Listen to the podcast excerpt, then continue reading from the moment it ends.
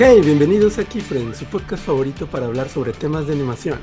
Yo soy Dan el Pulpo, animador de personajes, y en los micrófonos, como siempre, me acompaña... Luigi, hola a todos, bienvenidos a un nuevo episodio de Keyfriends. Yo soy guionista y director, y en esta ocasión tenemos un invitado muy especial acompañándonos. Sí, así es, Keyfriends. Hoy nos acompaña como nuestro primer invitado de nuestro segundo año del podcast, por cierto. Yo, Humberto. Ah, no, estaba esperando que Luigi dijera la primera. ¿Yo? La primera es que, según yo, tú siempre decías la primera palabra. Ah, perdón, perdón, voy a decir la primera palabra. Yo lo tenía que decir. Voy a dejar eso. Toma 2. Y así es, Keyfriends. Hoy nos acompaña como nuestro primer invitado de nuestro segundo año de este hermoso podcast, el creativo, El productor, el escritor, el gamer. Humberto Cervera. ¿Qué hubo? Qué, qué buen intro. La segunda intento. es la vencida. ¿Qué tal, Humberto? ¿Cómo estás? Eh, bien, bien, bien, bien. Feliz, honrado de estar aquí en el, en el segundo aniversario. Feliz cumpleaños. Reto. Ah, muchas gracias. Bueno, es el segundo año, pero es el primer aniversario de Keyfriends. Primer aniversario. Qué, qué romántico. Me siento, Sí. me siento honrado. Gracias. Sí. Y pues bueno, para quizás algunas personas que no conocen a nuestro invitado, pues platícales un poquito, pues quién eres, sobre qué te dedicas y qué haces. Eh, pues bueno, como, me presentaron, soy, soy un poquito todólogo. Eh, llevo ocho años ya en las industrias creativas aquí en México. Empecé mi, mi- primer interés, eh, mi primer amor eh, y mi más grande amor son, son los videojuegos. Entonces empecé como, como desarrollador de videojuegos, game designer. Fue, fue la formación que tuve. Eh, digo, long story short, puse mi estudio, valió queso, tuve que conseguir chamba y pues obviamente este, también para como, como que poder crear aquí en México no puede ser como solo escritor o solo game designer, sino que si quieres hacer tus cosas tienes que aprender a producir. Entonces pues también me empecé a formar como productor y gracias a eso encontré chamba de producción en Cartoon Network América Latina, donde estuve cuatro años y medio eh, liderando el departamento de producciones originales. Eh, ya tiene más o menos 18 meses que me separé de Cartoon. Este, y he estado freelanceando muy contento como, como guionista, como diseñador de juegos, como productor, eh, como miembro de la prensa de videojuegos, este, y, y pues trabajando en, en creaciones propias a las que les pongo mucho amor porque, porque después de cuatro años y medio estando en Cartoon, eh, pues no, no, no puedes crear para ti, ¿no? Porque se- sería, sería como una situación complicada y estás todo el tiempo trabajando en proyectos ajenos. Yo estoy muy feliz, la verdad, de volver a estar en este lado de la mesa, creando. eh, y pues haciendo de todo para, para pagar las cuentas y la renta, porque capitalismo. Así es, y justamente vamos a hablar un poquito de eso que a veces en esta industria suele costar llegar a fin de mes porque pues nuestra industria está un poquito regañada a veces en, ese, en cuestión económica. Pagarse a 90 días. Sí, no manches, o sea, siempre es todo un rollo, pero wow, tienes una, tienes todo un background bastante interesante sobre el... ¿te- ¿Tenías un- el estudio de videojuegos? Eh, sí, sí, sí. Este. Chaos Industries se llamaba. Mm. Es, este, Ah, siempre, siempre me gustó mucho ese nombre. Sí, Eh, bueno, además de todas esas descripciones que te dimos, algo que también me llamaba la atención es que en tu, bueno, como te sigo en Twitter, eh, siempre veo que eres así como un poco este anticapitalismo o social justice warrior que quiere derrotar aquí al, al mundo del dinero, pero bueno, también tenemos que adaptarnos a él, ¿no? Entonces, Pues- pues, Pues sí, pues sí, la verdad es que sí puedo decir que, que vivo como enojado, frustrado por el, por el sistema, ¿no? claro. Este, pues ¿quién, quién no cuando nos dedicamos al arte o a la, o a la creatividad, ¿no? A, a mí, a mí me va bien, eh, yo, yo pago la renta eh, y, y- y tengo clientes y lo que sea, pero, pero me da mucho coraje ver amigos que, o cualquier persona que, que, que querer dedicarse al arte es arriesgar tu vida, ¿no? Y además a mí me va bien, pues, pues entre comillas, ¿no? Eh, mi posición es de vulnerabilidad como la de la mayoría de las personas que no son ricos. Estoy a un accidente médico grave de sumergirme en la pobreza. Este, ¿sabes? Eh, sí, eh, sí me, o, el capitalismo mata. ¿Cómo está? Sí, wow, está muy fuerte. Te hace frío cuando dijiste eso dije, wow, es verdad. Y pues creo que muchos así terminamos viviendo. Pues sí, el tema de hoy justamente vamos a platicar algunas de esas situaciones que tienen al borde a muchos artistas de la industria de la animación. Pues a lo largo de la historia se han presentado malas prácticas en que se abusa de la fuerza laboral de artistas y empleados de la industria. Horarios laborales extremos, horas extras sin paga o con pizza, prestaciones laborales nulas, hasta incluso situaciones de racismo y acoso sexual. En este episodio vamos a analizar algunos casos donde se cometieron abusos laborales y reflexionaremos cómo se encuentra la industria parada en la actualidad, tanto en diferentes países como en México. Sí, es que, pues bueno, si estás listo, Humberto, Luigi. Sí, capitán, estamos listos. Siempre estoy listo para hablar mal del sucio capitalismo. Muy bueno, pues entramos al tema de los abusos en la industria de la animación.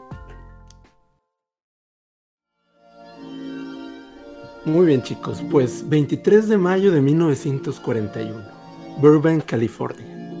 Pues les platico que un grupo de 334 empleados de Walt Disney Animation Studios se declaraba en huelga en ese año.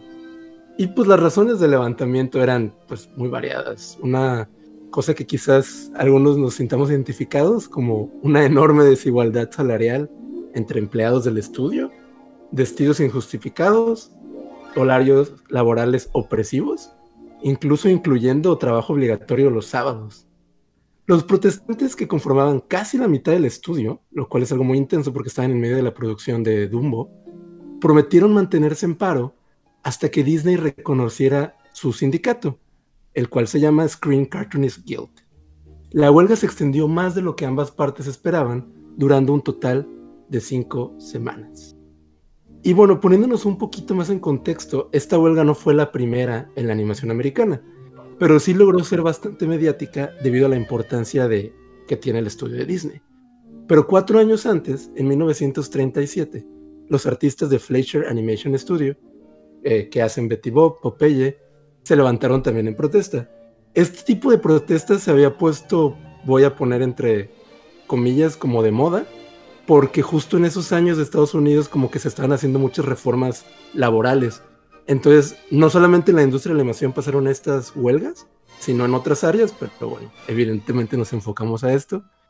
Y pues bueno, en, como resultado de esta protesta con los hermanos Fleischer, se dio el primer sindicato de la industria de la animación en Estados Unidos, el ya mencionado Screen Cartoonist Guild. Chan Chan, un nacimiento icónico.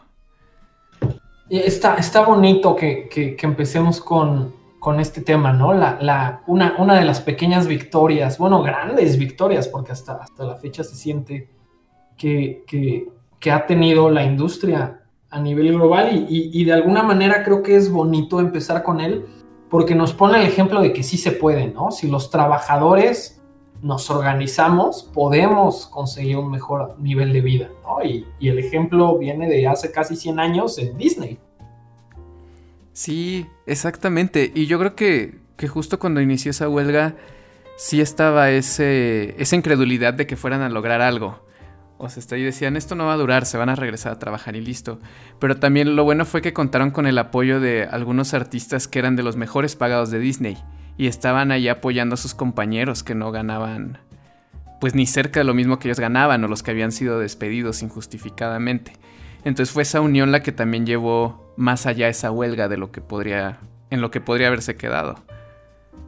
Y es justo eso eh, importante, que, que, cualquier movimiento cuente con los, entre comillas, exitosos, o no sé, no sé, no sé qué palabra usar, pero digo, yéndome como un ejemplo más, más extremo para hacer el punto, eh, pues ninguna revolución ha sido exitosa sin el apoyo de la clase media, ¿no? Porque al final del día son, son ellos los que están como en medio del, opresor y el oprimido y, y son son los que, los que van a, definir hacia dónde, hacia dónde se va la balanza. Por eso es importante que, creo que los que tienen voces con, más eco, pues, digo, va a sonar bien dramático, pero se usen para hacerle eco a la, justicia, ¿no?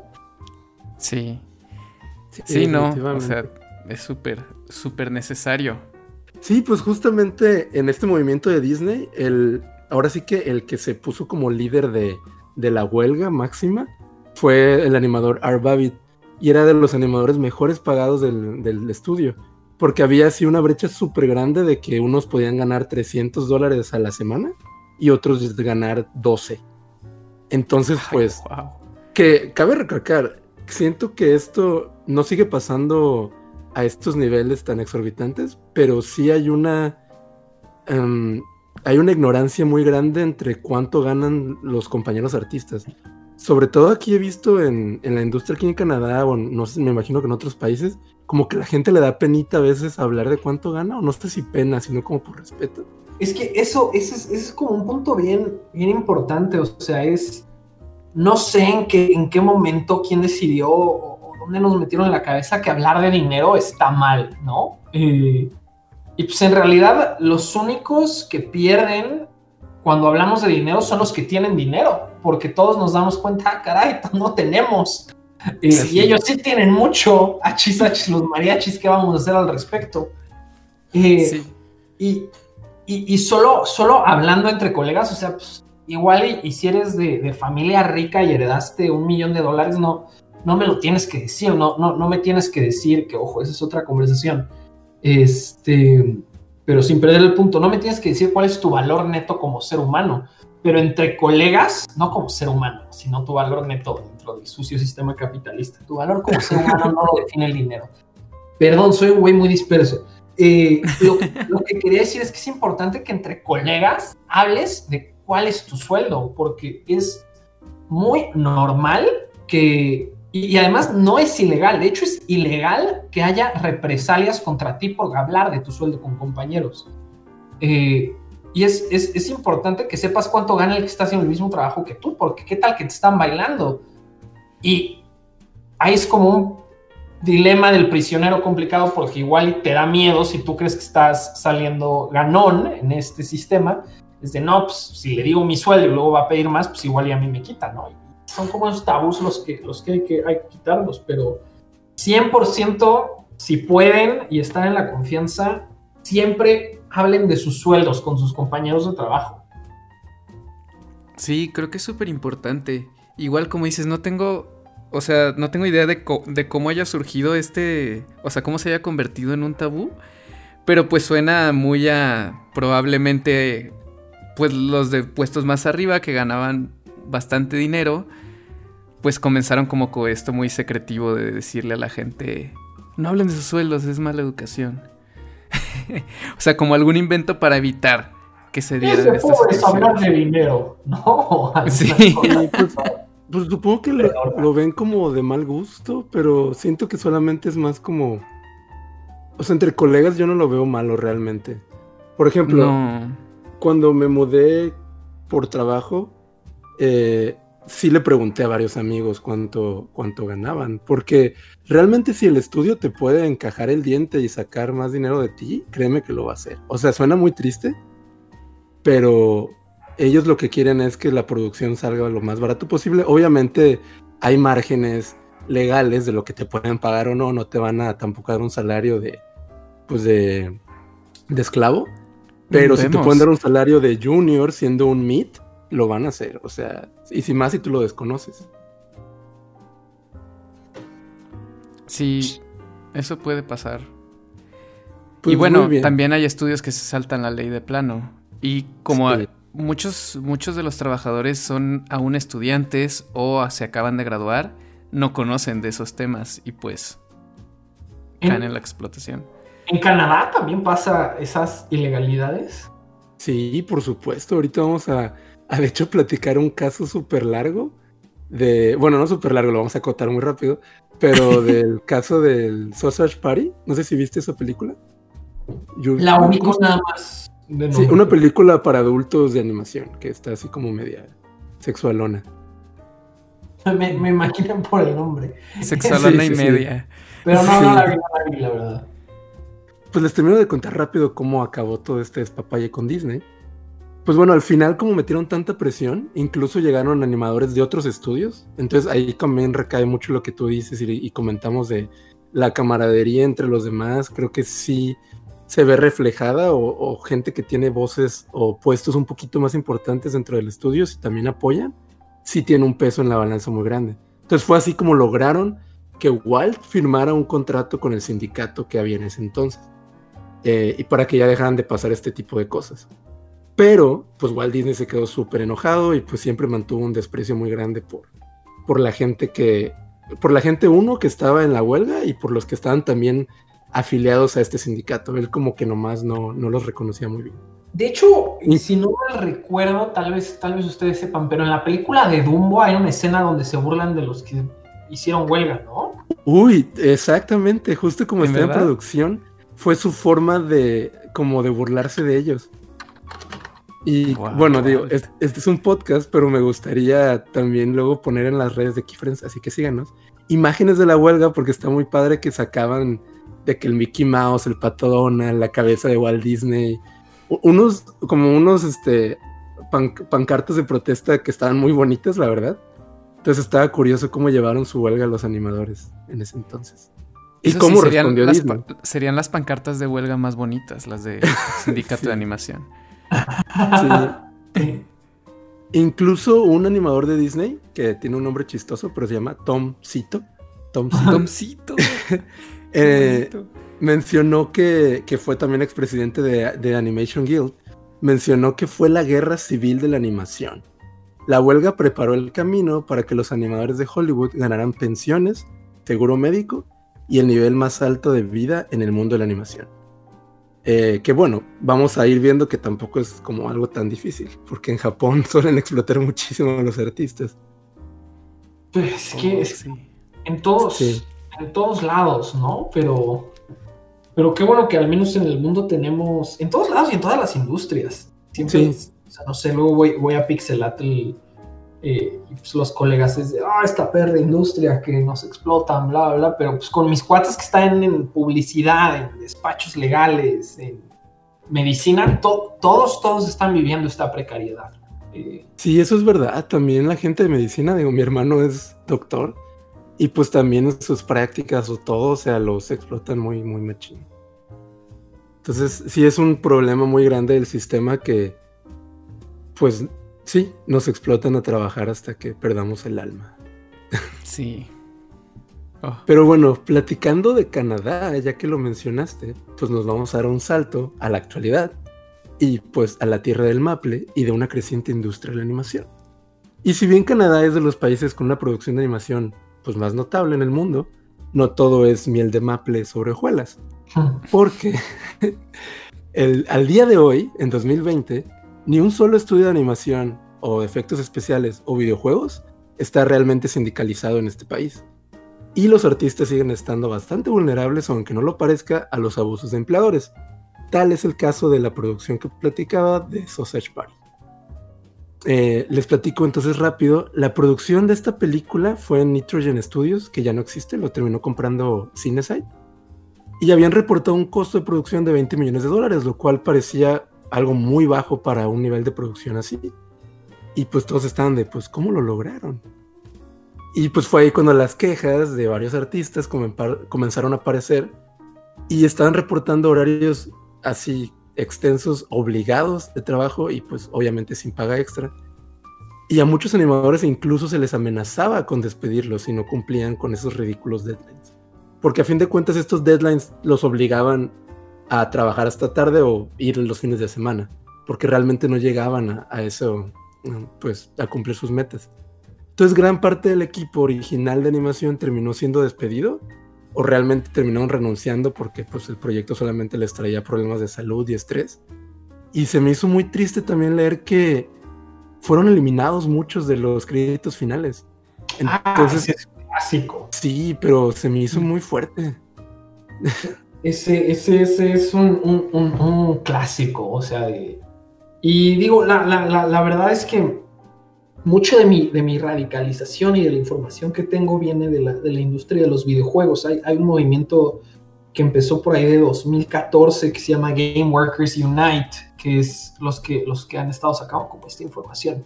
Pero, por ejemplo, en, en eh, Red Dead Redemption 2, Rockstar fue conocidísimo por tener este tipo de prácticas laborales como las que mencionas en Sausage Party. Y efectivamente en el contrato decía, si no estás trabajando aquí cuando el juego salga a la venta, tu nombre no va a estar en los créditos. No manches.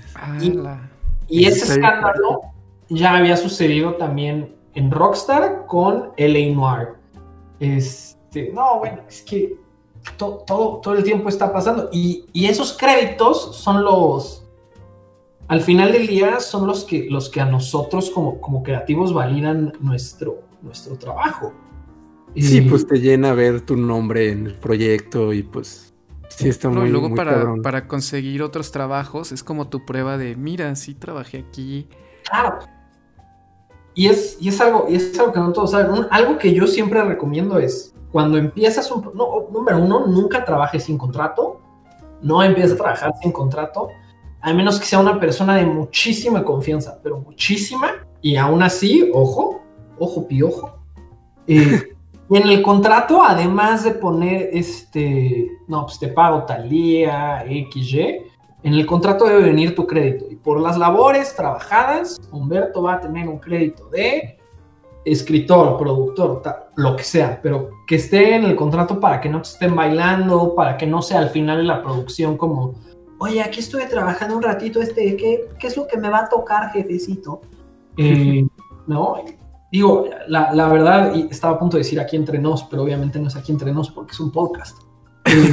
aquí no, entre todos los kiffers. Pero digo, esto, esto no tiene nada de malo, ni rompe ningún día ni nada. Pero cuando, cuando me, me dieron las gracias de, de Cartoon, eh, lo primero que yo dije fue, no voy a firmar mi, mi pido ni voy a ir a conciliación ni nada hasta que no se agregue aquí una cláusula que, garantice mis créditos en las producciones que aún no salen, pero que todavía tienen mi trabajo. Y súper bien, es, una... O sea, nadie dijo que no, o sea, nada más... Oye, pero está muy interesante porque no, a mí la verdad, y me dediqué a hacer freelance por varios años antes de entrar al estudio. Y si bien nunca tuve problemas con contratos como de paga y eso, nunca agregué una cláusula de créditos, ¿eh? Y creo que es algo que se nos pasa muy fácil. No, y es, y es importante, o sea, por ejemplo, ahorita se anunció Rey Misterio en Pixelatel, ¿no? Trabajé cuatro años de mi vida en ese desarrollo. Sí, no eh, y, y, pues, toda la gente con la que trabajé es muy buena gente, no, no tengo nada malo que decir de nadie pero gracias a que está ahí el contrato, me ahorro la incomodidad de tener que hablarle a, mi jefe o a la, casa productora, si les, oye, pero sí me vas a hacer el favor de poner mi crédito, ¿verdad? Aunque ya no estoy ahí, porque ya está ahí respaldándome. Y digo, yo sé que lo hubieran puesto sin que estuviera ahí, eh, pero, pero vaya, eran varias producciones y yo quería mi garantía, porque sé que mañana un futuro cliente me va a encontrar viendo Rey Misterio, viendo Llanos, viendo Bosque Olvidado y va a decir guionista Humberto y van a decir, ah, caray, porque así es. Y al final del día también tú te proteges de forma legal, porque si bien el equipo con el que trabajabas podrá haber sido muy buena onda y todo, todos se llevaban, pero tú no sabes si puede cambiar para el día de mañana, no ellos, sino quien lleve tal vez la, la, batuta del proyecto, ¿no? O sea, tal vez el jefe jefe o, o X. Claro, ahorita estoy empezando un nuevo negocio con, con sí, personas a las que les dejaría la llave de mi casa, que confío, amo y adoro, pero hay un contrato de por medio. Claro. Eh, y sí. es importante, siempre. Sí, creo que es, es, necesario que como profesionales de la animación también le dejemos de tener miedo a los contratos o este tipo de cosas.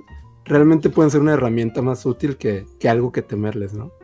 O sea, nos, y es que, nos ahorran cuando eres novato puede estar como ese miedo, ¿no? De, ay, si pido el contrato van a decir que soy difícil y qué tal que me quitan el, el, proyecto o algo así. híjole, ¿sabes qué? Si te quitan el proyecto por pedir contrato, no querías trabajar ahí, güey. Te lo prometo. Yo a veces siento que cuando, cuando yo llegué a dar un contrato que quizás no me pidieron, hasta se veía como un poco más profesional. No sé, era mi parecer. Pero claro, con clientes que todo lo tenían de forma, o sea, que no tenían nada que perder, ¿no? Pero como dices, si, si te niegan un contrato, pues ya empezamos mal. Claro. Sí. Pues bueno, les sigo platicando, les, les sigo platicando cómo, cómo terminó todo el desmadre de Social Party. Que, pues además de que los quitaron en los créditos, pues los animadores pues no se quedaron obviamente nada contentos. Y como no hay ningún sindicato, ellos se unieron y presentaron una demanda de forma... Presentaron una demanda formal por medio de otro sindicato de medios de comunicación local que no se dedican a animación, eh, llamado Uniform. Y gracias al apoyo de este sindicato, fue que después de mucha presión y dos años y medio, porque la película me parece que es de 2017, y se hubo una resolución hasta 2019, fue que se logró que el estudio, que ahora está adquirido por Cinesite, estuvieran obligados a pagar las horas extras de los artistas y además eh, una multa. Entonces realmente sí fue un, una victoria bastante buena para, para la industria de la animación aquí en Canadá porque pues a veces no parece que, esté tan mal en otros países, pero la verdad es que sí suceden este tipo de, abusos. Sí, ahora, sí que hasta, hasta en las mejores familias, ¿no? Sí, pero la cosa es que, bueno, al menos lo que yo he, lo que yo he visto o escuchado con colegas también es, pues todo el mundo quiere irse a otro país, o la mayoría, ¿no? Por cuestiones de que ganan más o mejor nivel de vida, que el otro. Pero yo creo que también no es bueno venderlo como, como una panacea a todos los problemas o como que, que no, aquí no va a pasar nada malo. O sea, tiene sus propios problemas, o sea, sí tiene cosas buenas, pero no creo que tampoco tengamos que venir como a, a creer que todo está muy bien. Solamente es como un warning, ¿no? Como un, un, un disclosure. No, no creo que su vida se va a arreglar si se viene a Canadá. Exacto. no, pues sí, es, es, pues es pelear porque las cosas estén bien, ¿no? Claro. Sí, y justo la, secretaria de este sindicato, Jennifer Moreau, eh, comentaba que los artistas deben ser incluidos en una lista negra y que se les niegue un empleo futuro, en lo que es esencialmente una comunidad muy pequeña donde la gente va de contrato en contrato. Los trabajadores nos dicen que las empresas utilizan huecos legales clasificando su trabajo como trabajo de high-tech o por contrato para sortear las normas básicas. Y les platico repito que eso de high-tech estuve leyendo eh, un poquito y básicamente es como a los empleados que se dedican a hacer como más software o sistemas de información. Por alguna extraña razón, pueden evadir esa parte de pagarles horas extras porque es como algo más de investigación en lo que se van a tardar más. Y algunos estudios a veces apelan a este hueco legal. Aquí en Canadá, ¿eh? son cosas desde, Canadá. Em, pero eh, ya después de que pasó este caso de Sausage Party, fue que encontraron que pues obviamente no es, está súper shady hacer eso, porque pues no estamos haciendo software y solamente estamos trabajando con software eh, que ya existe. Entonces pues no tiene sentido. Qué coraje, qué coraje.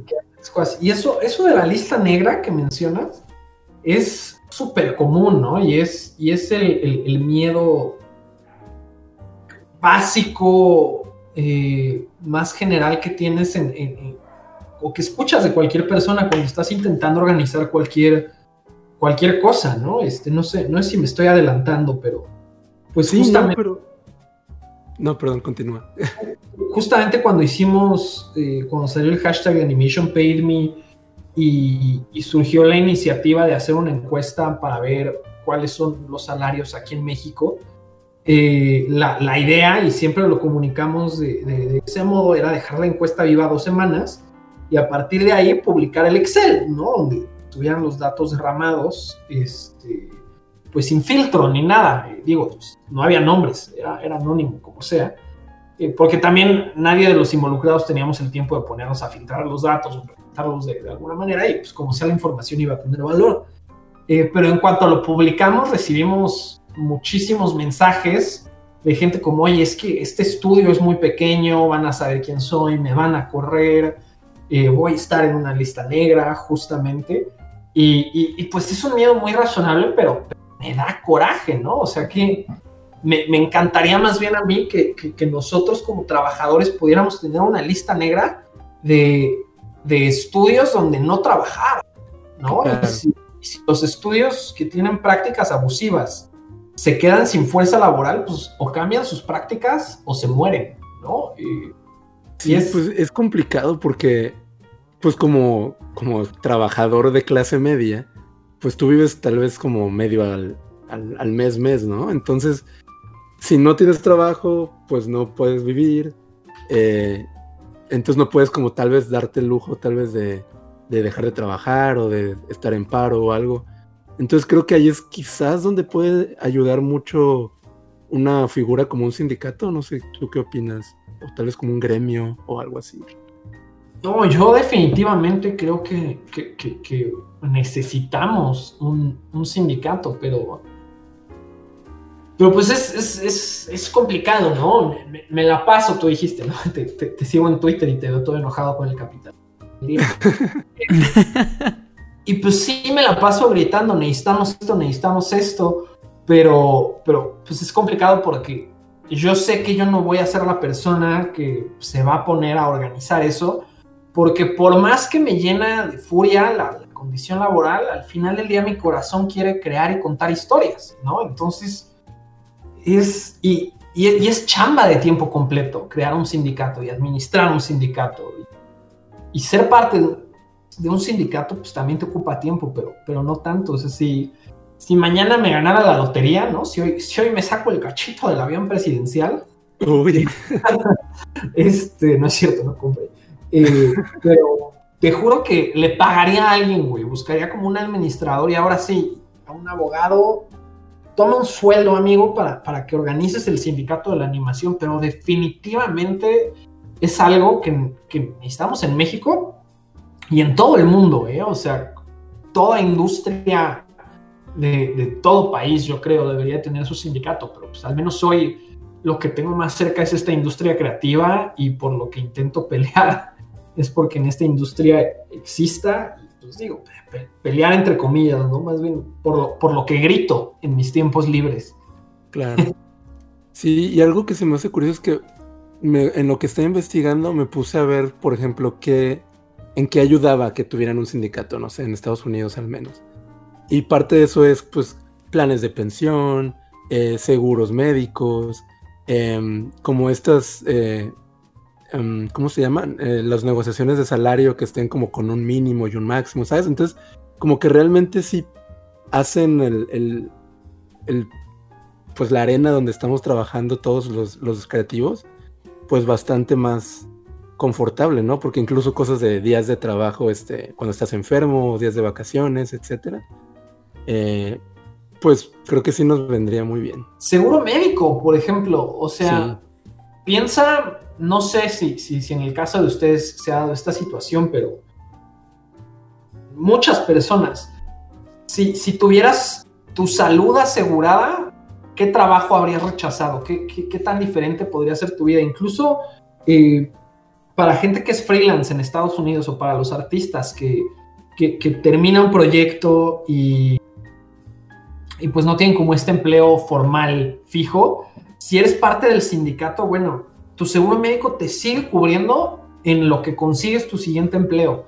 Y esa tranquilidad, esa, esa paz mental, o sea, si no te estás preocupando por estar bien, porque si mañana te rompes el pie vas a tener que pagar X o Y, te puedes preocupar en trabajar bien, ¿no? Claro. Y en seguir saliendo adelante. Sí, es un tema. Por ejemplo, justo eso, los salarios mínimos reales para la industria. Eh, incluso el, sindicato de escritores de Estados Unidos tiene un departamento eh, que le ayuda a los escritores, que son miembros del sindicato, a cobrar o sea, si tú tienes como un cliente difícil que no te paga, tú le hablas a esos güeyes y ellos te dicen no te preocupes, ponen a sus abogados a chambear y ellos nada más te hablan X tiempo después y te dicen, ¿qué crees? Ya tenemos tu lana y hasta con el 10% de interés. Uy. Wow. pues suena, suena un sueño muy guajiro, pero ojalá algún día pueda existir algo un poco similar. ¿Cómo, ¿Cómo ves este, qué tan cercano o lejano ves un sindicato en la industria de la animación en México? Jule, la verdad es que lo veo lejos porque la figura del sindicato está muy contaminada en el imaginario popular mexicano, porque tú empiezas a hablar de un sindicato y, y vas, a empezar a escuchar, ah, como los maestros, como los de luz y fuerza, este, nada más roban, nada más. Y sabes qué, pues sí, el Baester, pues chale, sí, sí hizo eso, pero lo que ella tenía no era un sindicato, era una mafia legal eh, formada bajo la figura de un sindicato, pero sus labores no eran las de un sindicato, sino que sus labores eran de el, abuso del poder. Y pues es, complicado, ¿no? Porque vas a crear una plataforma, un sistema que puede ser abusado por la persona incorrecta, pero es importante que, exista y que existan los pesos y contrapesos, porque un sindicato es como cualquier forma de, de gobierno, ¿no? O sea, si un líder no está jalando, los miembros del sindicato deben de tener el poder para eh, votarlo y que salga y que llegue un nuevo líder. Eh, pero bueno, lo veo lejos, número uno, porque tú dices la palabra sindicato en México y todos se asustan. número dos, porque no hay nadie hoy en México peleando esta pelea. Eh, todos los que, los que estamos marginalmente interesados como, como yo, pues estamos más ocupados en escribir el guion, en, sacar el cómic. Y, de nuevo es una chamba de tiempo completo y no hay nadie financiándolo, no hay ningún mecanismo. es, es, complicadísimo, ¿sabes? Este, entonces yo, lo veo lejos. Eh, espero algún día poder tener los recursos para, para financiar algo así o, conocer a alguien capaz de financiarlo y convencerlo de hacerlo, pero sin alguien dispuesto a invertir como su tiempo libre y su bienestar emocional, que pues yo no soy esa persona, yo solo grito al aire, eh, o alguien dedicándose tiempo completo a esto, cobrando un sueldo para formar la estructura, eh, pues no se va a lograr y no sé cómo podemos llegar a eso. Eh, creo que antes del sindicato hay otros mecanismos de solidaridad que, existen más cercanos a nuestra realidad, como es crear un tarifario para la industria, que era el objetivo final del documento que estábamos creando con el hashtag de Animation Paid Me, y que existe esta solidaridad en la que tú como trabajador no aceptas una chamba que pague eh, menos de estoy pensando un número, 300 pesos la hora, ¿no? Que, digamos, por tiempo completo serían más o menos unos 25 mil pesos trabajando las, las 40 eh, horas semanales. Eh, no, estoy medio inventando números, no estoy muy seguro, pero por ejemplo, que, existiera eso, ¿no? De, ah, yo no voy a trabajar por menos de 300 pesos la hora y que existiera esa solidaridad, entonces va a obligar a la gente, a los que contratan, a tener que pagar eso. Y creo que los mecanismos están más cercanos eh, si evangelizamos sobre el tema. Eh, y al final del día, si hay gente, no sé cómo se dice en español, pero, pero en inglés le dicen scabs a los que a los que rompen como las huelgas o cosas así, ¿no? O sea, si, tu estudio entra en huelga y de repente alguien entra a trabajar ese estudio, esa persona es un scab. Este, mm, en español. Como en Billy Elliot. Como en Billy Elliot, ándale. este, y pues al final del día, si, si, si entras en huelga y entran scabs a trabajar a algún lugar o si rechazas chambas y entran como estas, estos scabs a, trabajar ahí, eh, pues al final del día, pues ellos van a ser los que se van a explotar y siempre y cuando ellos sean los menos y los que nos mantenemos como nos regimos por este código de solidaridad, seamos los más, pues todos vamos a ir estando bien. Eso lo veo más cercano. pero pues ojalá, ojalá un día sí haya un sindicato. Sí, esperemos que sí. Pues bueno, incluso aquí en, Canadá no hay un sindicato, pero están haciendo como un movimiento de artistas, eh, que de hecho la, se llama Art Babbitt, Appreciation Society, que fue el, animador que estaba allí enfrente de esa huelga que platicamos. y pues está curioso, o sea, que realmente aquí, pues uno pensaría que está un poquito más grande la industria, pero pues sigue sin haber esos, pues esas figuras que, te cuiden. Entonces, pues, a ver cuándo nos va a tocar en México. Sí. Ojalá que pronto. Sí está, sí está canijo. O sea, digo, de, alguna manera en México, este. Tenemos la ventaja de que, existe un poquito la legislación para, para crearlos, ¿no? Pero el problema aquí más bien es fomentar este espíritu como, como, como de solidaridad y hermandad que, eh, la verdad es que yo, yo he sido parte o he visto o he estado al margen pues, de muchas comunidades profesionales en, México, ¿no? Este, la startupera, eh, de tecnología, eh, la de los videojuegos, este, la de las producciones live action. Y la realidad es que en ninguna yo en México he visto un sentido de hermandad y de solidaridad como el que existe en la industria de la animación a mi parecer, yo le doy mucho crédito a la filosofía y espíritu que, de, de, Pixelatel eh, que, que, hacen para los que, los que vamos, ¿no? Eh, eh, y pues creo que esa es una ventaja que tenemos frente, frente a otros países y otras, y otras industrias nacionales creativas. Sí, estoy de acuerdo. Fue una de las primeras cosas que le dije a Dan cuando fui a mi primer Pixelatul, que sentía como una unión muy padre entre todos los artistas que iban de distintas ramas de la animación, distintos eh, rincones de México, distintos estudios. Entonces creo que sí, definitivamente es algo a favor. Y pues bueno, ahora pasaremos a un territorio donde la cosa se pone todavía más oscura. y eso. Todavía más. El terror el lado oscuro del anime.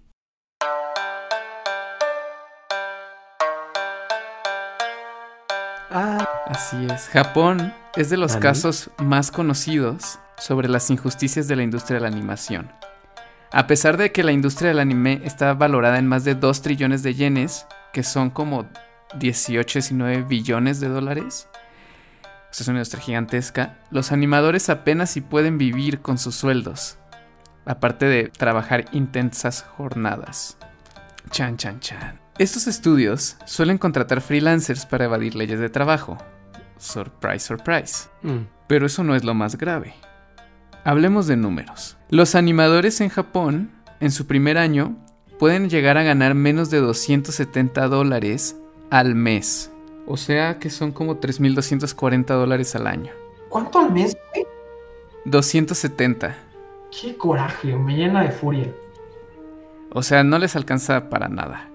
Incluso en algunos estudios le preguntan a los candidatos si tienen ahorros o apoyo económico de sus papás antes de contratarlos, porque por supuesto saben que lo que les pagan no les va a alcanzar para nada.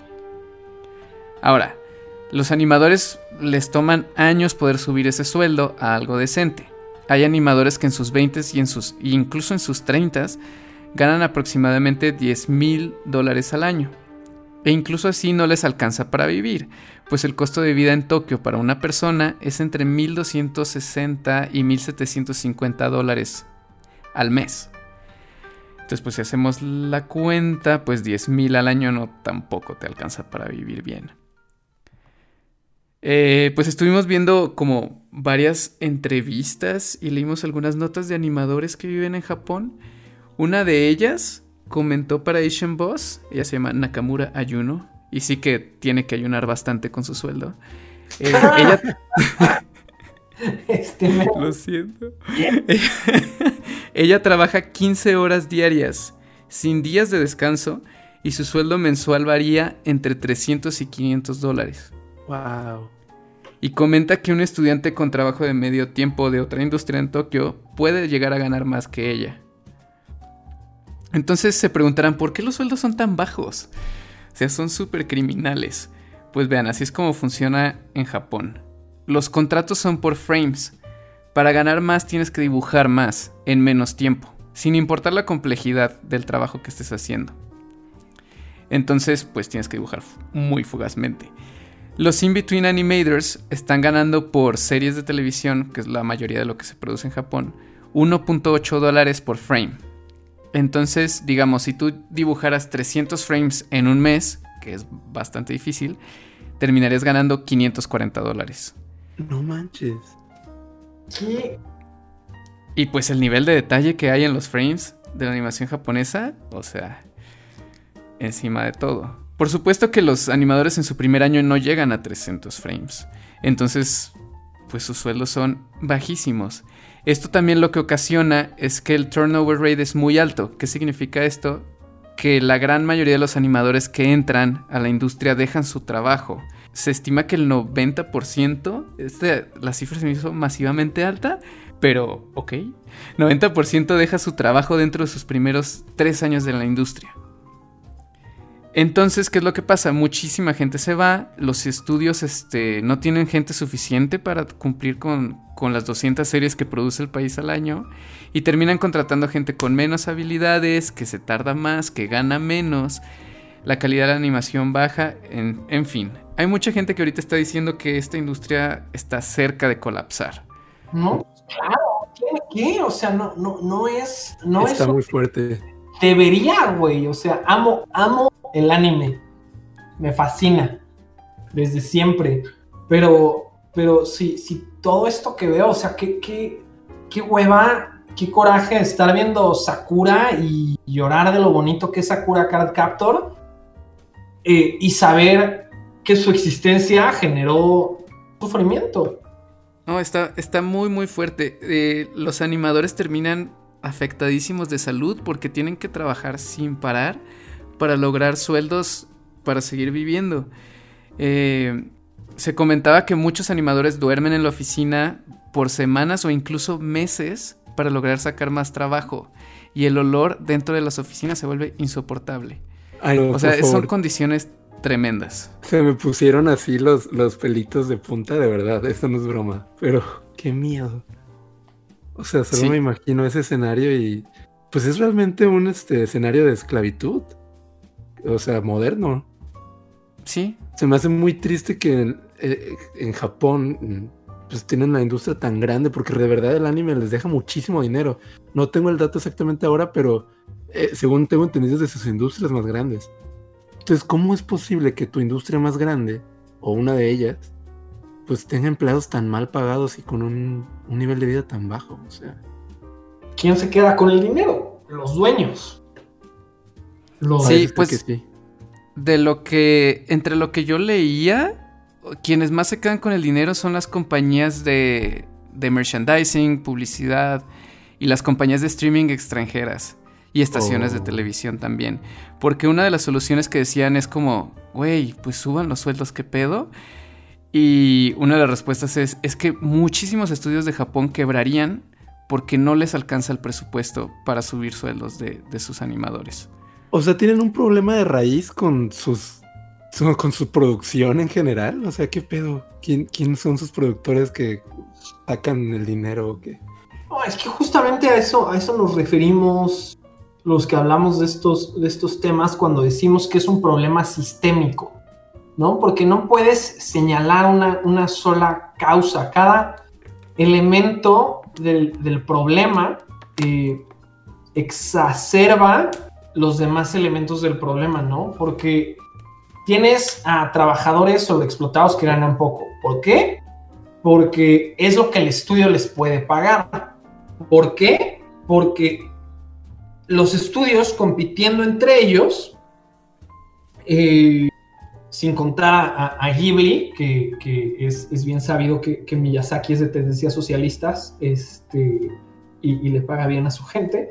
Pero bueno, eh, los, estudios, lo, los estudios compitiendo para quedarse con los proyectos bajan sus costos de producción.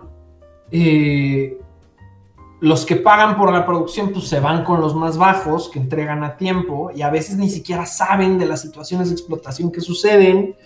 Eh, o sea, ¿sabes? Son, son, como, son como ciclos de retroalimentación que, que, que, se alimentan los unos de los otros. Y... Sí, pero llega un momento en el que hay que cortar ese uroboros de esclavitud y, y, pues no sé, o sea, volver a reconstruirlo, porque sí está muy cabrón, o sea, realmente no sé cuál sería una solución. O sea, a menos que estudios extranjeros, o sea, pues sí, tienen que eventualmente seguir subiendo sus sueldos, pero está muy intenso. Y el, problema también está como en el, consumidor al que le vale queso. Claro.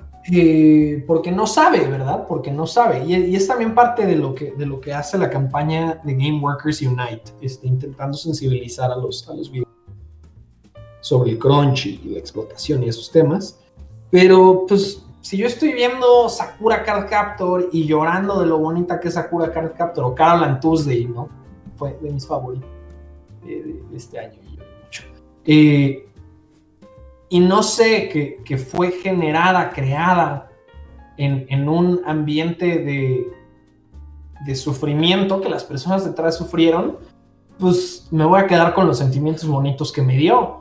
Pero si sé que fue generada en este ambiente, híjole, pues sabes que no me importa si tenía que esperar otro año, no me importa, pues nada, Y fíjate también, ahora que mencionas eso, quizás ahora la audiencia que estamos tan, o sea, este, te vemos tan fácil devorar una serie tras otra, quizás también nos estamos convirtiendo en un poco parte de este sistema, o sea, que estamos pidiendo más y están intentando producir más de a cualquier costo, ¿no?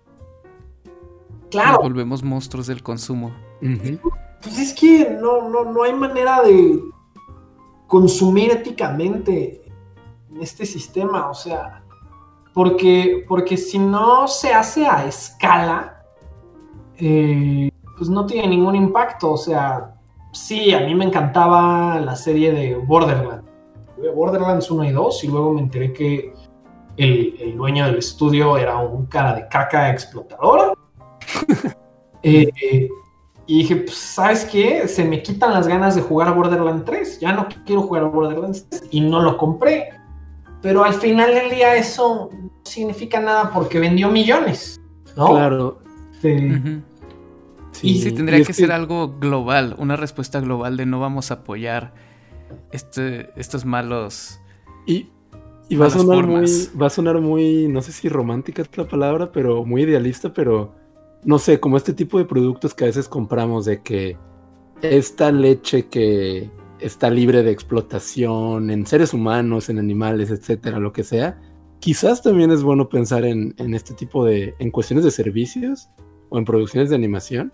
Tal vez esta serie tiene, no sé, el sellito de, de producción feliz, por decirlo, ¿no? O sea, sí, me lo super imaginé. O sea, ya las series van a tener que tener su sello Happy Production. Con... Happy Production. Diseñado por Jorge Gutiérrez. Uy, no, No tienes idea de, lo bonito que, que sentí de escuchar su plática en el Pixelat, la de la chela. Uy. Ay, fue mi favorita. Sí. Y eso es difícil porque hubo excelentes, pero es que siempre es increíble. No, y, aparte hemos, hemos escuchado a Jorge hablar como tres, cuatro veces, creo, en diferentes conferencias.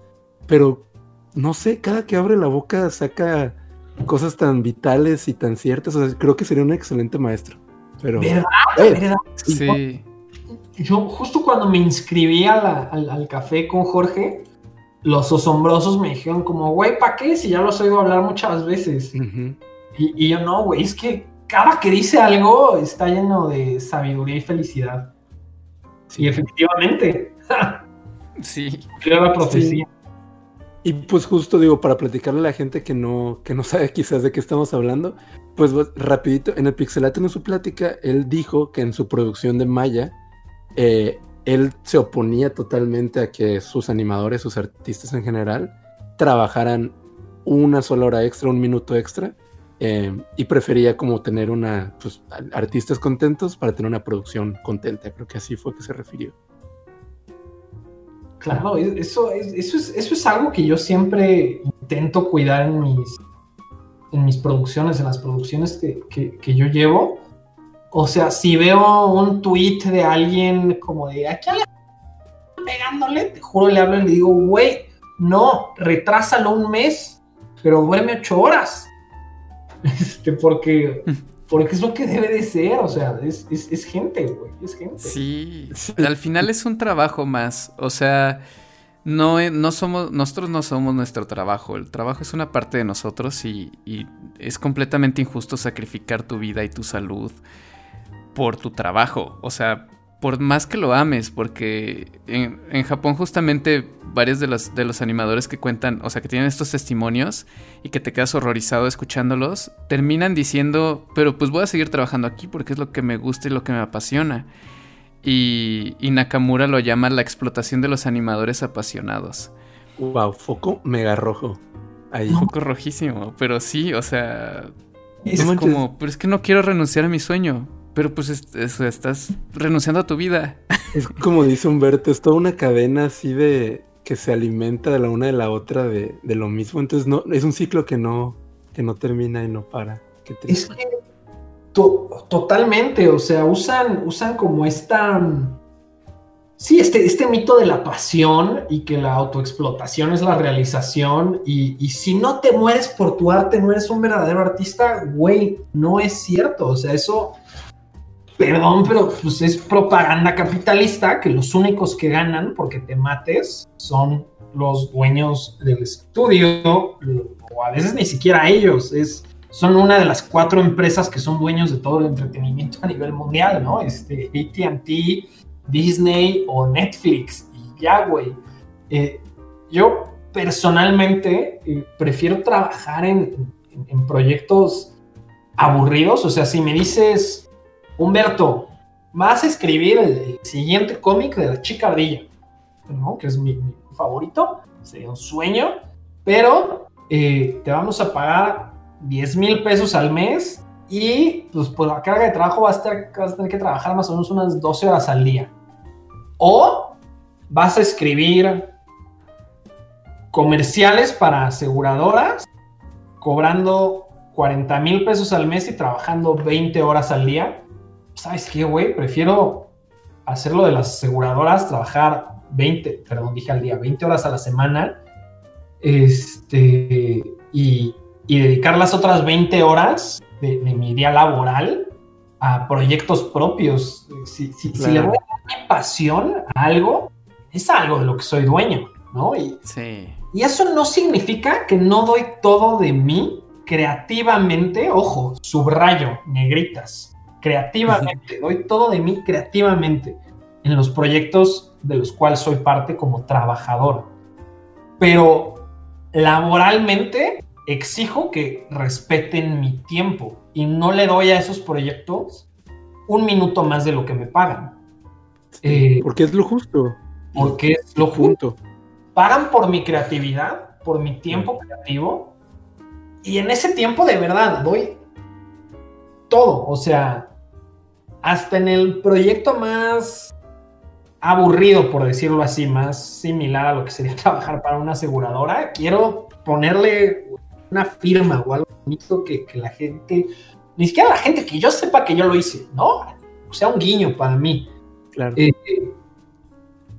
y voy a querer que quede increíble, pero mi tiempo es lo que te estoy vendiendo y cuando se acabe lo que compraste, pues voy a dedicar mi tiempo a mí. Sí, tenemos un problema, perdón, muy grande como de romantizar eso que dijiste de la pasión. Y creo que de ahí se agarran muchas veces para que tu primer trabajo te puedan llegar a explotar, porque tú solamente te dejas ir, pues ahí totalmente, en ese hueco.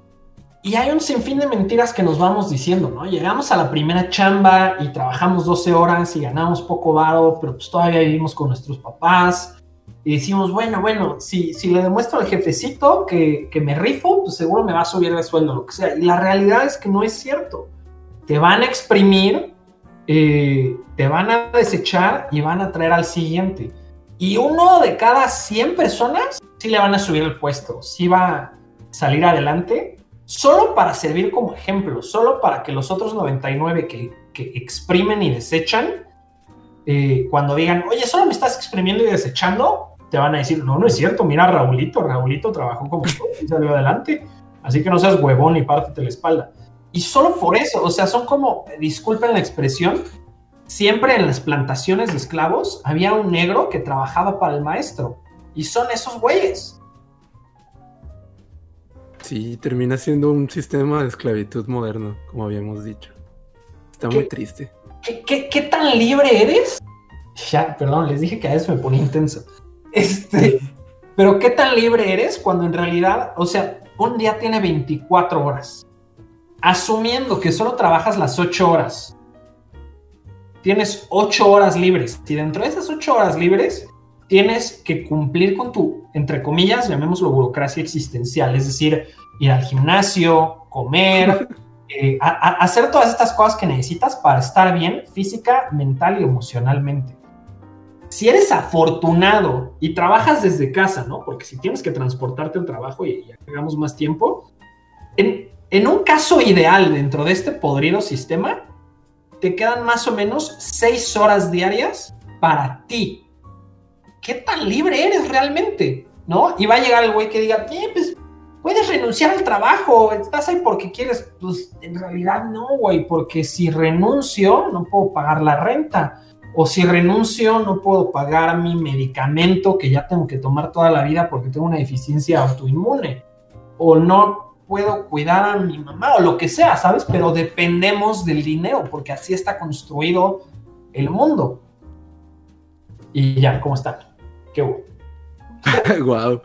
Pues me, me, dio como flashback porque cuando fue la plática de Jorge, que más o menos decía eso, como, y lo que tú dices de qué tan libre eres, le dije a Luigi como de no manches, me, me dio un poco para abajo porque, pues digamos que el primo de un amigo tuvo recientemente como un deadline así medio, medio cañón, entonces pues incluso tuvo que trabajar más tiempo de lo que, de lo que tenía. Y pues realmente no, no es como tu proyecto, o sea, es como tú dices, sí le estás poniendo pasión y creatividad a las horas que tienes que hacerlo, pero ¿por qué trabajar de más cuando no es necesario? O sea, y los productores o productoras no se dan cuenta de eso y si te pueden explotar, pues mejor. Claro, un... sí, hay, hay dos tipos de productores, a mí. los productores que están al servicio de la producción, es decir, de todos los seres humanos que están creando el trabajo, y esos son buenos productores. Sí, suena lo más humano eso. O los productores que están al servicio de la empresa para la que trabajan y ellos son los que para llegar a los deadlines van a eh, apretar las tuercas de las personas y las van a explotar. Y si tú sientes que tu productor, un buen productor va a llegar contigo y si te ve con burnout, te va a decir, gordo, tómate el fin de semana, porque ¿sabes qué? Si sigues trabajando así, eh, no vas a colorear bien tus frames y vamos a gastar más varo y esfuerzo. Y, me caga plantearlo así, ¿no? Porque, porque siempre se plantea así, en, utilidad económica. Pero, de nuevo, tristemente es el mundo en el que vivimos y estamos obligados a existir en él. Eh, pero bueno, dentro de ese contexto, un buen productor va a saber que una persona trabaja mejor descansada, trabaja mejor siendo plena, especialmente en el mundo creativo. Eh, y, y, si te ven burnout, te van a decir, tómate el fin de semana, tómate una semana. No vengas a trabajar mañana si tienes un ataque de ansiedad, porque no vas a trabajar bien y va a salir más caro corregir tus errores. Claro, creo que sí es muy necesario que tengamos ese lado humano en las producciones y que no solamente todo se rija por, por el dinero. Pues bueno, vamos a pasar ahora sí como a la parte donde, donde tú estuviste más metido, que ya nos estuviste platicando del antecedente ahí de Animation Paid Me. Sí, vámonos a Animation Paid Me. en junio de este año surgieron varios hashtags en Twitter para exponer la disparidad salarial entre hombres y mujeres y razas en Estados Unidos. Ese fue como surgió. Comenzó con el mundo del publishing, con Publishing Paid Me, y de ahí se extendió a las industrias de videojuegos, animación y VFX. Con este hashtag, artistas de todo el mundo compartieron abiertamente su salario en redes sociales. El hashtag pronto se convirtió en un movimiento en varios países para exponer lo mal pagados que son muchos trabajos en las distintas industrias creativas y en algunos casos en los estudios detrás de ellos. Y pues hubo varias sorpresas, sobre todo negativas, entre las diferencias entre géneros, entre razas, entre puestos dentro de países con alta producción y alto nivel de vida como Estados Unidos, Canadá y llegamos hasta sueldos escandalizantes de países y sindicatos como Japón y como Filipinas. Uno de los países donde más estalló el hashtag, por supuesto, fue en México, donde muchas personas quedamos impactadas de los bajos sueldos en contraste con las largas y pesadas jornadas de trabajo, sin pagar horas extras o dándote una pizza un taco, la ausencia de prestaciones, seguro social, aguinaldo, etc. Entonces, esto despertó el movimiento de Animation Paid Me México, donde colegas y artistas de la industria se organizaron para hacer una encuesta que mencionaba Humberto justamente, para exponer la realidad de salarios en México de forma anónima. Entonces, con este surgimiento este, de la encuesta del movimiento, ustedes que estuvieron activamente involucrados en la encuesta, eh, ¿cuáles fueron los resultados? ¿Qué, vieron reflejado en esta encuesta? Pues realmente lo que, lo que te imaginas. Este, y, la, acabo de abrir, ¿no? Para, tener aquí. No, no puede ser pública porque muchas de las personas que nos la dieron, que nos dieron la información, nos pidieron que por favor, por miedo a las listas negras, la despublicáramos, lo cual se me hizo muy raro porque siempre fuimos muy públicos diciendo que la íbamos a publicar. Ese no es el punto. Eh, pero pues, sueldos muy precarios, ¿no? sueldos muy precarios, cero prestaciones, disparidad salarial pues la verdad es que ese, ese sí no fue un problema tan grave acá en, en, México. Eh, esa, es, la buena noticia. La mala noticia es que todos estamos jodidos. jodidos por igual. Exacto. Este, ese, ese, ese, no, fue, no fue tanto tema. Pero digo, en, en, general, el resumen es sueldos desde 3 mil pesos al mes, sin prestaciones, hasta en el, promedio son como entre 12, 15, y pues ya algunos extraordinarios eh, llegaban a los 20, 25, había uno o dos güeyes que trabajaban, eh, no voy a decir dónde, pero, pero empresas muy grandes, y, y estoy diciendo empresas empresas, no estudios de animación. ¿eh? ah, bien. Este, para, que, porque luego puedo decir empresas grandes y, o sea, gente en posiciones creativas dentro de estructuras empresariales como grupos Salinas. Estoy inventando nada más, pero... y todos grupos Salinas. Y todos, ay, voy a aplicar. Los creativos en esas chamas más godines sí llegaban a ganar, este, pues, de los que respondieron a la encuesta, 30 mil varos al mes para arriba. Eh, pero no, en promedio, los que trabajan en estudios de animación, sin importar la posición, o sea, esos güeyes de los 3 mil pesos es, es, un ejemplo súper sad y extremo, pero en promedio, sí. va de los 12 mil pesos a los 18. Si, si, estás en eso, estás en el, en el rango jodido, porque está jodido, bueno, también depende de dónde vivas, ¿no? No te alcanza para nada con eso. Este, en Guadalajara tengo entendido que con 18, pues sí vives bien. Eh, sí, también, sí, puedes sobrevivir. También es importante considerar eso, ¿no? Porque luego vemos los sueldos en, otros países con la Animation Pay Me y nos desmayamos del impacto, pero si consideras los, los costos de vida, eh, o sea, mi, cuñado, por ejemplo, vive en Nueva York, este, nada que ver con animación. Eh, pero, pero yo sé que, yo gano, yo percibo al mes como una cuarta parte de lo que él percibe en efectivo, ¿no? Ya hablando del cash. Pero mi calidad de vida es bastante mejor que, la de él y, la de mi hermana. Espero que no estén escuchando esto, ya los balconé bien feo. pero, pero pues es lo que cuesta vivir en Nueva York, ¿no? Claro. Sí. Sí, creo que también a veces es el. Nos deslumbramos, como tú dices, de los otros sueldos, pero también tenemos que investigar el contexto, o sea, es importante el contexto. No hay que perder de perspectiva. Así es. Otra cosa que no hay que perder de perspectiva, y detesto, detesto jugar el rol del apologista.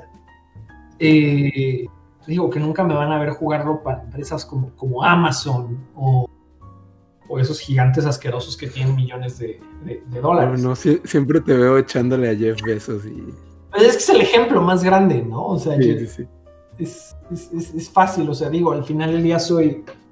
Entiendo que, que la mejor manera que tenemos los seres humanos para procesar las cosas es a través de historias y en vez de aventar datos sobre desigualdad, pues es más fácil aventar una narrativa de Jeff Bezos gana trillones mientras sus empleados hacen pipí en botellas, este, para, pues para cumplir con sus metas. Eh, pero haciendo tantita pausa y también sin perder de perspectiva lo, que, lo que no quería que perdiéramos de perspectiva de Animation Paid Me México y lo que decía jugar el rol del apologista. Y regresamos también al problema sistémico de que yo personalmente no sé de ningún dueño de estudio de animación en México que se esté haciendo rico de hacer animación. Eh, sí, es verdad, ¿eh? Ese también es un punto a analizar.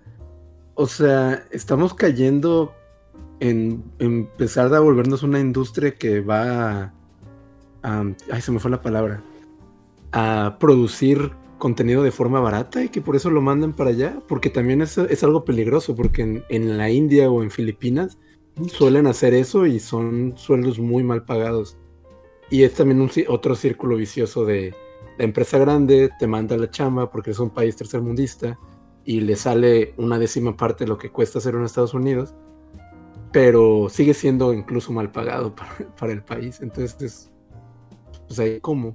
No, y a, lo que me refiero más de lo mal pagado es que al menos aquí en México eh, no, no, no, tiene caso como señalar a, el dueño del estudio me explota, sino es como, porque pues él también está perdiendo, güey. Es, Está cabrón, qué coraje todos los involucrados en esta industria en México estamos perdiendo.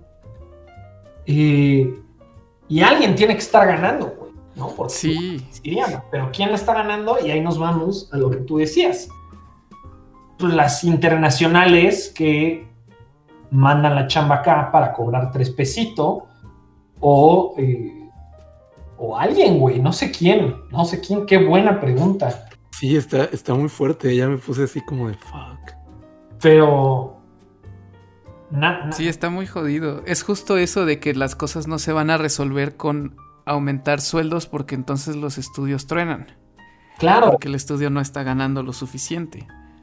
Claro, y, y, no conozco un estudio que tenga, por ejemplo, ahorros para que si un día se quedan sin chamba, los, tanto los estudios como las personas están viviendo al día. Entonces, ¿dónde chingados está el problema? ¿no? Esa, esa, esa es, la, pregunta. Y, digo, creo que una de las soluciones sí está en los trabajadores y en la solidaridad entre nosotros los trabajadores, en, en, rehusarnos a trabajar por migajas.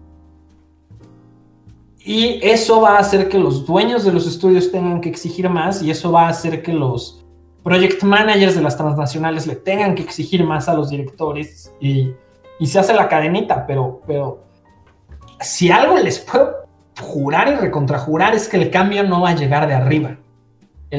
no, no, no, no, hay un ejecutivo de Disney echándose un puro y diciendo, deberíamos de pagar más.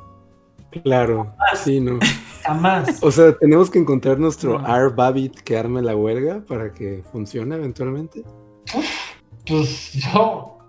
Yo, yo. Y. Y unirse todos, porque si Art Babbitt arma la huelga y nadie se une por el miedo y, y, pues por todas las consecuencias que pueden ocurrir, pues igual va a estar Art Babbitt mexicano ahí parado y ¿qué va a lograr él solo? Exacto, exacto. Mira, en, español, scabs eh, se llama, se dice canalla. es más como un deja abajo, ¿no? De que no le entran. Eh, los, que, los que traicionarían a los que hagamos huelga. Eh, pues creo que Luigi había investigado un poco en Francia, que de hecho, digo, ya hablamos de muchos casos malos, pero allá me parece que tiene un sistema interesante y, estaba bastante bien cimentada la industria, ¿no?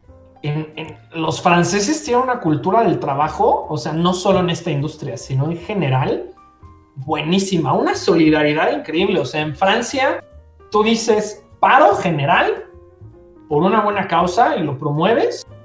Y es paro general, güey, de que los que trapean no van a ir a trabajar, los que trabajan en los bancos no van a ir a trabajar, los ejecutivos no van a trabajar.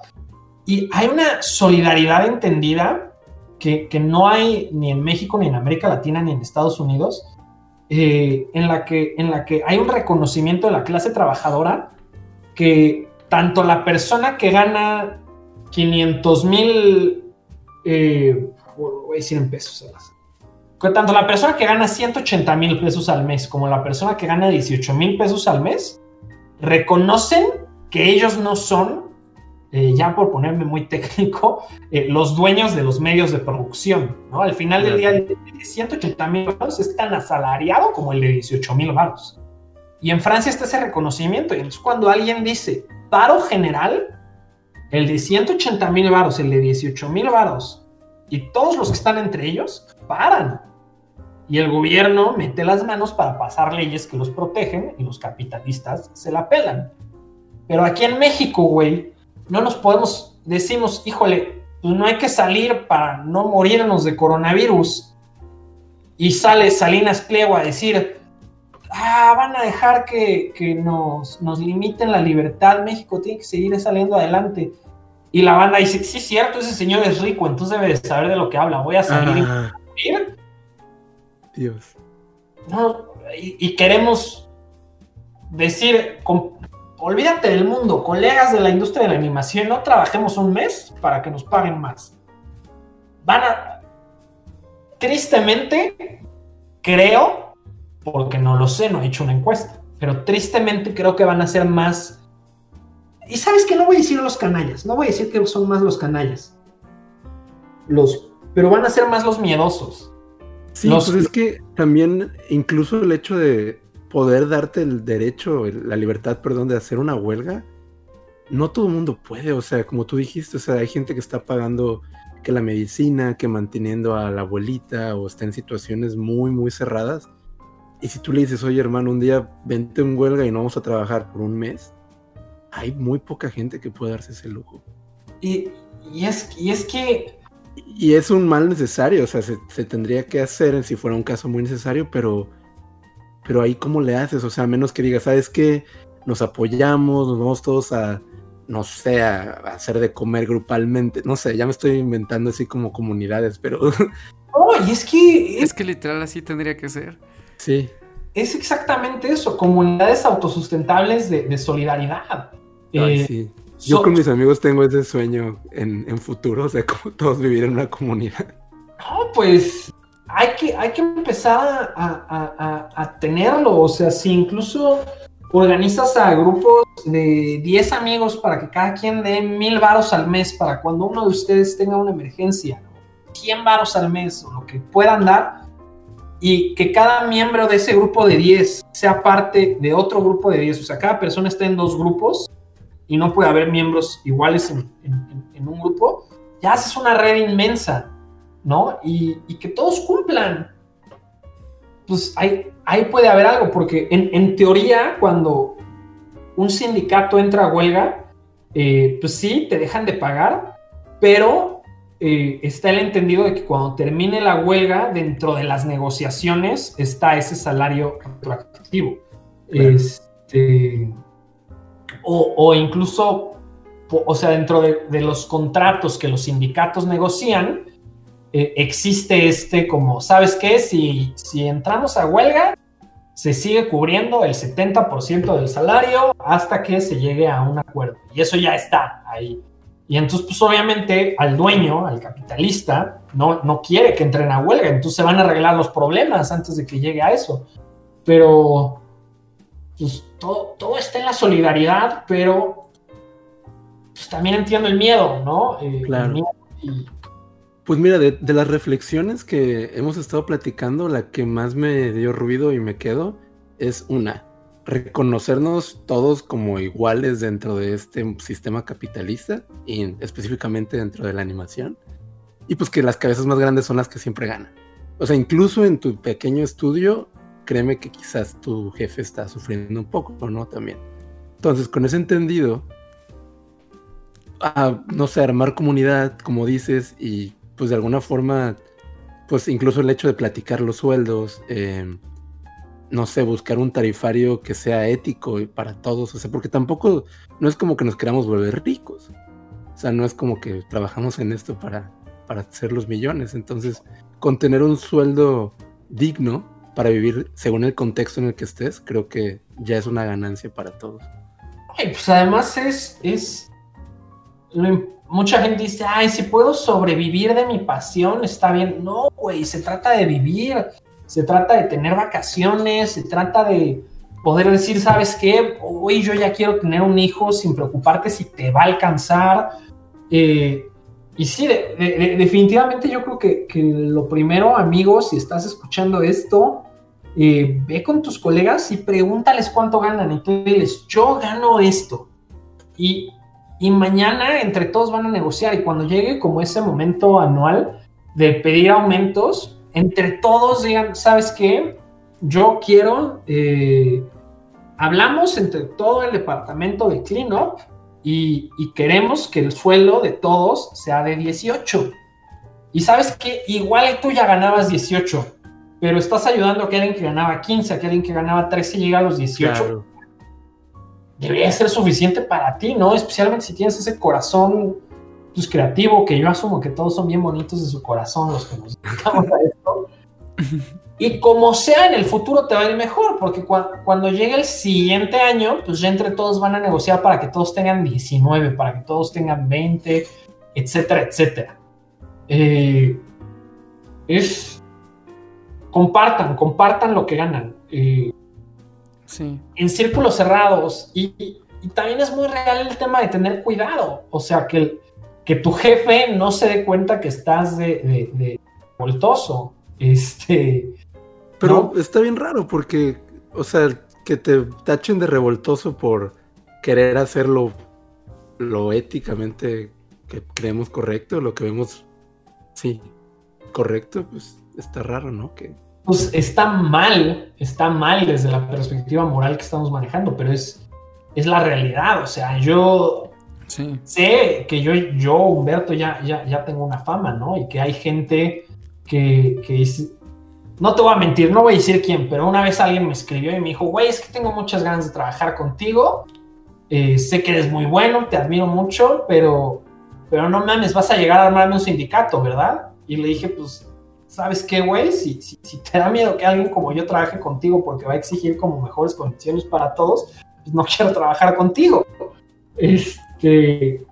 Está muy fuerte eso. Sí, es como si te dijera abiertamente, hey, tengo malas condiciones de trabajo, te vas a quejar. ¿Te, vas a sordear cuando las veas o vas a hacer algo al respecto? O sea, básicamente lo que me está diciendo es, a ti te voy a tratar chido, pero no, no, no alebrestes a los demás. ¿Me puedes prometer eso? No, güey, no puedo. No. Bye. Pero es que, fíjate, eso es algo tuyo. Pero yo creo que quizás algunas personas sí podrían entrar en este juego. Es que es un lujo que me puedo dar porque me va bien, porque no necesito esa chamba. Eh, no, ni siquiera eso, me refiero a que gente malintencionada sí ni siquiera malintencionada, como más fría, que solo piensa tal vez en dinero o en números y ¿sabes qué? A mí no me importa, con que a mí vaya bien. Ok, lo tomo. Entonces... Sí, sí es... Y, y, no les voy a mentir, sí me da miedo un día estar en una situación en la que por azares del destino necesite, con mayúsculas negritas y subrayado, trabajo y que me cuesta trabajo conseguirlo porque la gente ya, ya, me, ya me sabe revoltoso. pero, pero híjole, no, no, no, no podría dormir tranquilo sabiendo que puedo levantar la voz, empezar una conversación, porque como sea, sigo, yo, yo no soy el güey que va a empezar el sindicato, pero si, si gritando al vacío mis palabras llegan a los oídos del güey que ama las industrias creativas, pero no sabe escribir y dibujar, y dice, ¿sabes qué? Pues tal vez esta es la manera en la que yo le podría servir a la industria creativa, puta, pues ya valió la pena. O si llegan las palabras a los oídos de alguien en un estudio y se coordinan para que todos tengan mejores sueldos, puta, pues ya valió la pena, ¿sabes? Eh, no sé, güey. Es, sí, es, un tema que podremos yo creo que hablar por muchas horas, pero ya se nos está, ahora sí que se nos acaba el tiempo al aire.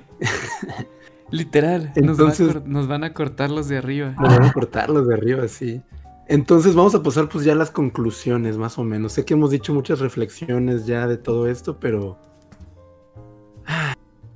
pues bueno. Eh, no sé qué podemos concluir.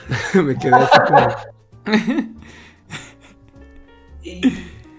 pues yo creo que a través del, del, podcast han salido las conclusiones. O sea, creo que todos podemos. Hay muchas cosas que se pueden hacer. Y, y uno de los inicios es justamente lo que decían y lo que, lo que se está haciendo. Que es hablar de esos sueldos, hablar de las injusticias que cada quien esté viviendo o que observe que sus compañeros y sus amigos estén viviendo. Y pues decir, basta con eso, ¿no? Unirnos entre nosotros y empezar, o sea, lo primero sí importante y, súper bueno que ya esté pasando es hablar de ello, porque antes ni siquiera eso pasaba. O sea, antes era en silencio el sufrimiento. Y creo que ya es un, es un paso, vaya. Y pues eso nos va a llevar a otros pasos grandes que pues van a, van a ayudar a esta industria y van a ayudar a todos los artistas que viven en ella. Humberto, ¿tienes alguna conclusión? Buena, buena, buena conclusión.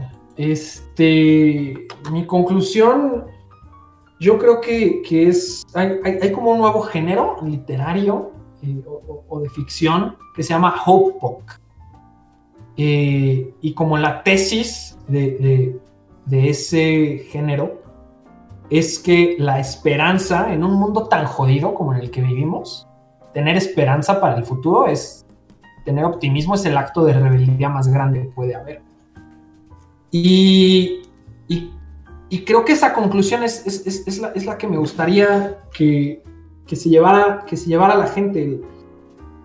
El, Hope Punk, a diferencia de, otros géneros, eh, no sé, como un shonen eh, o, un, eh, una ficción distópica de Young Adult como Hunger Games, en Hunger Games, Katniss gana, cambia el mundo y el mundo ya es feliz para siempre. La mm. tesis del Hope Punk es que la pelea nunca termina y que siempre podemos estar peleando, aunque sean pasos pequeños y sostenidos para mejorar las cosas. Y yo sé, yo sé, y especialmente viendo la encuesta, ¿no? Los resultados, eh, que, que, puede parecer terrible el futuro, que puede parecer que estamos jodidos, que puede parecer que este es la mano que nos tocó, nacimos aquí, es la industria que, en, la que estamos, ya no hay salida, pero nunca dejen de pelear, ni siquiera cuando parezca que las cosas están mejorando. Especialmente cuando parezca que las cosas estén mejorando, peleen más duro. Y cuando ya hayan mejorado, peleen por lo que sigue. Porque en el momento en el que bajamos la guardia, es cuando nos atoran y no dejen de tener como, como esa esperanza. Está muy bonito. El, mayor acto de rebeldía es tener esperanza en estos tiempos. Sí. Está muy hermoso cerrar con esperanza. No se desanimen. Y bueno, mi conclusión, simplemente y muy breve, es solidaridad. Solidaridad. Ahora sí que copiando un poco del lema de Pixelatl, misma tierra. Todos estamos parados en el mismo lugar y creo que en la medida en la que nos echemos la mano los unos a los otros en esta industria es que vamos a ir saliendo adelante. Total. Totalmente. Así es. Y pues eso, que no les dé miedo luchar y compartir la información con los demás, que la información es poder también. Entonces, pues eso. Pues bueno, chicos, vamos a pasar a el cierre, el despido. Y pues nada, fue una excelente plática. Quedé así todo con un buen de ideas en la cabeza también. No, pues muchas gracias por, por, la, por la invitación. La verdad es que eh, ahorita que me puedo dar el lujo de hablar mal del capitalismo, tengo que aprovechar cada oportunidad, porque quién sabe si mañana necesite trabajo y, tenga que cerrar mi boquita para comer. Así que gracias. Una, una parte 2. Ajá, ¿quién después se arma la parte 2? Cuando quieran, pues vamos a ver qué dice la banda. Sí, sí, sí, sí, si les gusta ahí, todos digan, sí, que Humberto regrese. A derrotar el capitalismo un frame a la vez. Perfecto. Sí, pues bueno, eh, bueno Humberto, pues te agradecemos mucho que hayas estado aquí, como dice Luigi, disfrutamos mucho de la charla. Creo que todos aprendimos, reflexionamos un montón. Eh, no sé si quieres compartirnos redes en las que te puede seguir la gente y ver tu trabajo o nomás cotorrear contigo. Eh, pues fue un placer, la verdad, gracias, gracias a ustedes. Twitter es, es donde más estoy. la verdad es que Facebook lo odio, sí tengo perfil, pero nada más lo, lo tengo vivo todavía porque me llega mucha chamba de ahí. Y si pudiera lo cerraría, pero maldita sea. Pero Twitter es donde sí comparto y, y- y la cotorreo y pueden ver como realmente comparto como arte, ideas y, y mucho, mucho. Ah. ¿Cuál es tu arroba de Twitter? Arroba game-brain. Oh, muy bien.